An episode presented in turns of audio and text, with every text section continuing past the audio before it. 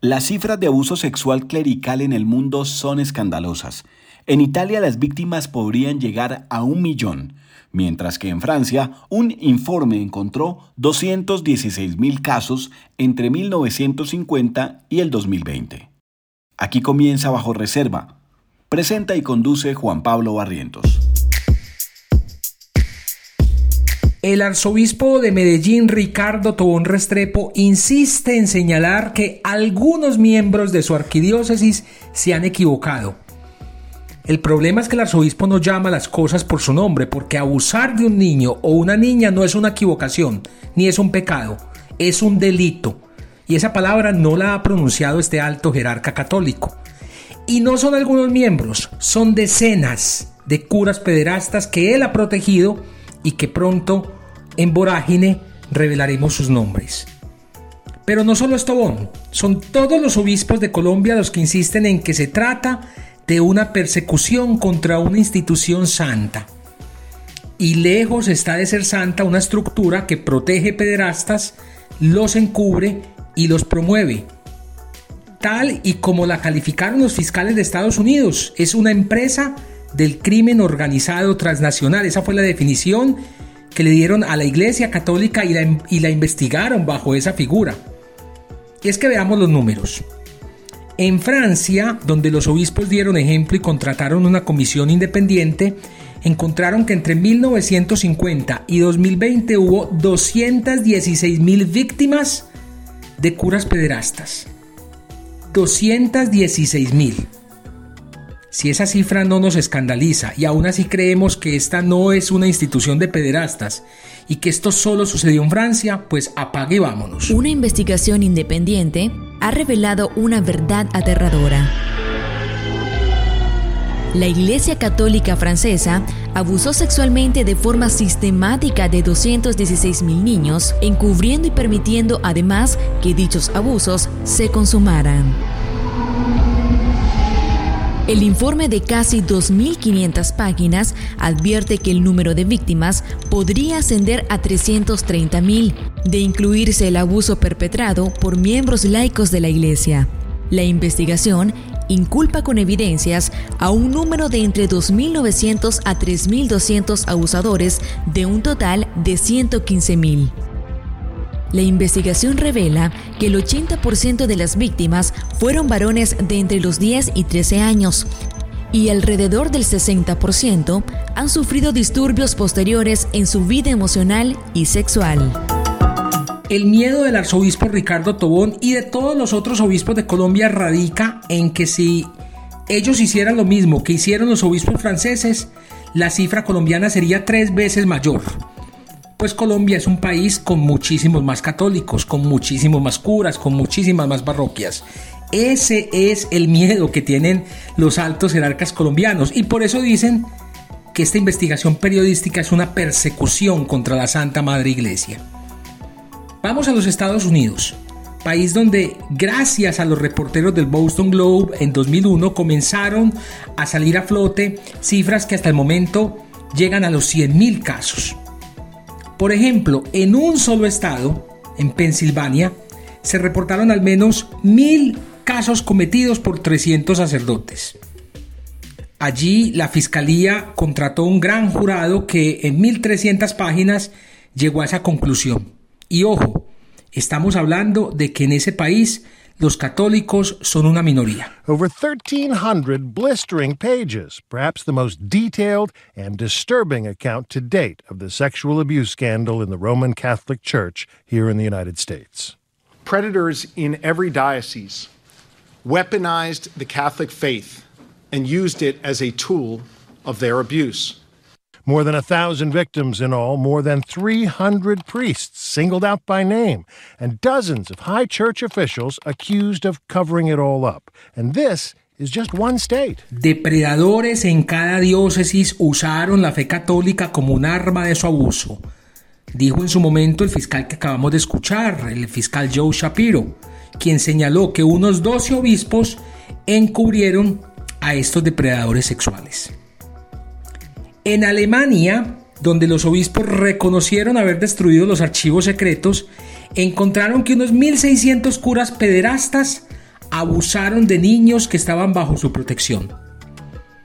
Este número, el de 1600 curas pederastas, sale de los pocos archivos que no destruyeron, en un país donde casi el 80% de la población pues se autodenomina como ateo. The latest study says more than 1,600 German clergy sexually abused children under their protection, and that in the last 70 years there have been at least 3,677 victims. Y así podríamos ir continente por continente. En España la tarea la está haciendo el diario El País, que recientemente publicó la lista de los 39 obispos encubridores de pederastas. En Chile, el Papa Francisco dimitió a siete obispos por los mismos delitos. Y en Canadá, hace poco pidió perdón, tuvo que viajar el Papa a pedir perdón por los cientos de menores abusados por sacerdotes. Pero vamos a Colombia, nuestro país. Allí el arzobispo de Bogotá, que es a la vez el presidente de la conferencia episcopal y se supone que es el que debería dar ejemplo, pues este señor se niega a entregar el archivo secreto de 927 sacerdotes, a pesar de que un juez de la República le ordenó entregar esa información a Vorágine. Él solo se lavó las manos y entregó solo información de seis curas. En Cali, el arzobispo Darío Monsalve, quien se autodenomina defensor de los derechos humanos, se niega a cumplir una sentencia judicial que lo obliga a responder por más de 600 sacerdotes. Y hace poco, pues también se vio involucrado en un escándalo por encubrir a un sacerdote, al padre Dagoberto Cárdenas, de todo su corazón, un amigo de él, quien según cuatro fuentes protegidas, pues abusó sexualmente de un menor que hacía parte de la primera línea. Pero no, ahí está Monseñor Darío Monsalve en Twitter pontificando sobre la paz, pontificando sobre los derechos humanos, pontificando sobre el deber ser de las cosas, pero no mira hacia la iglesia que él defiende en donde hay tantísimos pederastas. En Sonsón Río Negro, en Antioquia, el obispo Fidel León Cadavid Marín tampoco quiere cumplir una sentencia que le obliga a responder por casi 500 curas. Entonces, imagínense, tres obispos que no quieren cumplir sentencias judiciales, de cuando aquí el derecho canónico está por encima del derecho ordinario. Y estos jueces, los jueces pues que los han obligado a entregar esta información, tampoco quieren iniciar un incidente de desacato contra estos tres obispos para hacerlos o hacerles cumplir la ley, hacerles cumplir estas sentencias, sentencias que ellos mismos pues emitieron desde sus despachos.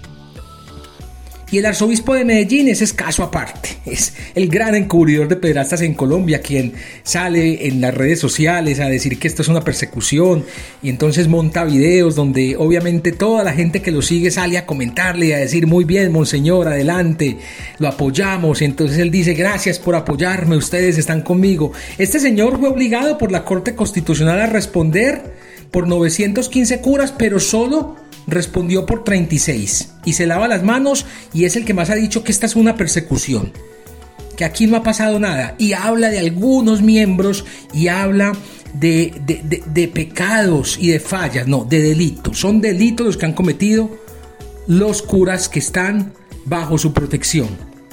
Y él sí que ha protegido a muchísimos curas pederastas, no solo de ahora, desde que es obispo, desde que era obispo en Sonsón Río Negro, desde 2003 este señor viene protegiendo a decenas de pederastas y nada le pasa. Sale como si nada hubiera ocurrido y monta sus videos y llama a la gente a que ataquen a ese periodista que está persiguiendo a la Iglesia Católica.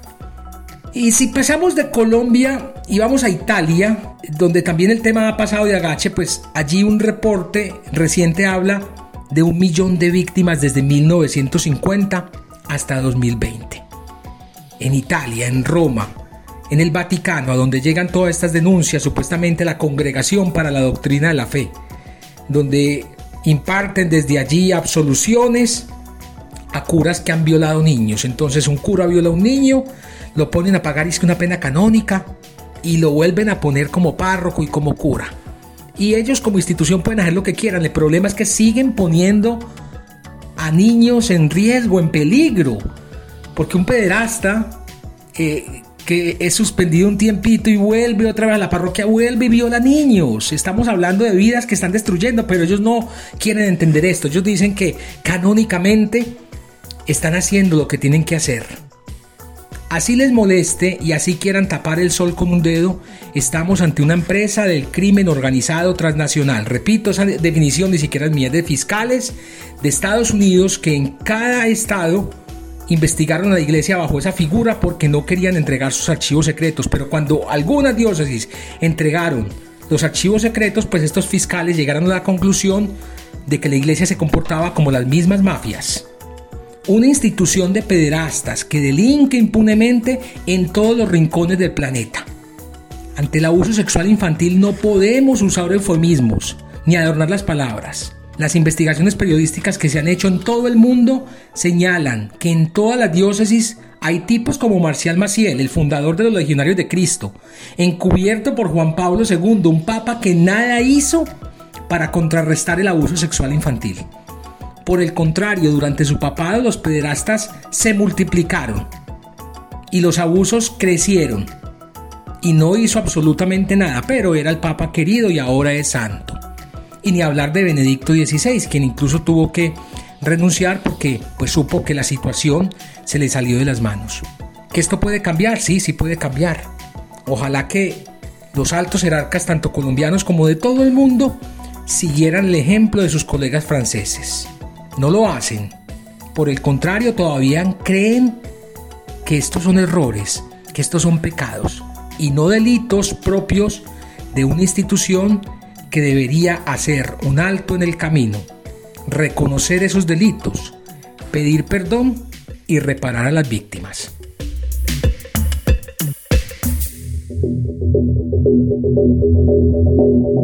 Bajo Reserva es un podcast de Vorágine Periodismo Contracorriente, una producción de Ricardo Medivil para Virtua.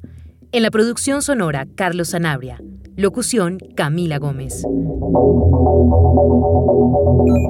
Más investigaciones e historias en www.voragine.co y en redes sociales, arroba voragineco. Gracias por escuchar.